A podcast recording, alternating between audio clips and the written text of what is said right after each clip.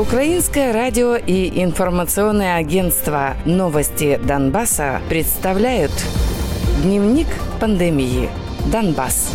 Число заболевших коронавирусом на подконтрольной властям территории Донецкой области возросло до 18 257 человек. Из них 7714 пациентов уже выздоровели, а 275 умерли, сообщили в Совете нацбезопасности и обороны. За сутки выявлено 544 заболевших.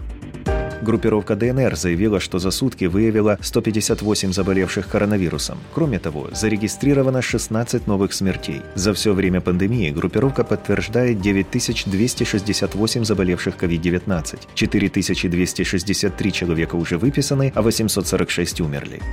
В Луганской области коронавирус подтвердили еще у 71 человека. Кроме этого, скончался 79-летний мужчина из Троицкого района. За все время пандемии зарегистрировано 5286 случаев COVID-19. Из них 2836 человек выздоровели, а 130 умерли.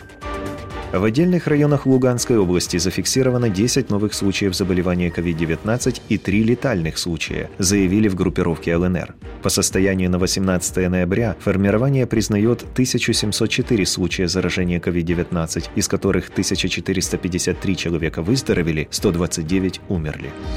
Люди с COVID-19 на самоизоляции на сегодня не могут получить компенсацию за лечение дома. Как сообщили в Донецкой облгосадминистрации, соответствующий механизм еще разрабатывается в Украине. Там также посоветовали лечащимся дома хранить чеки из аптек и направления в бумажном или электронном виде.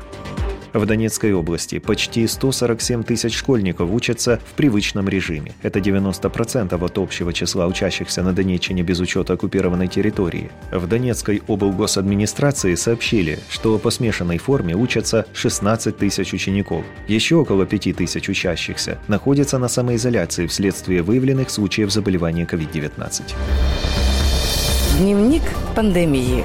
Донбасс.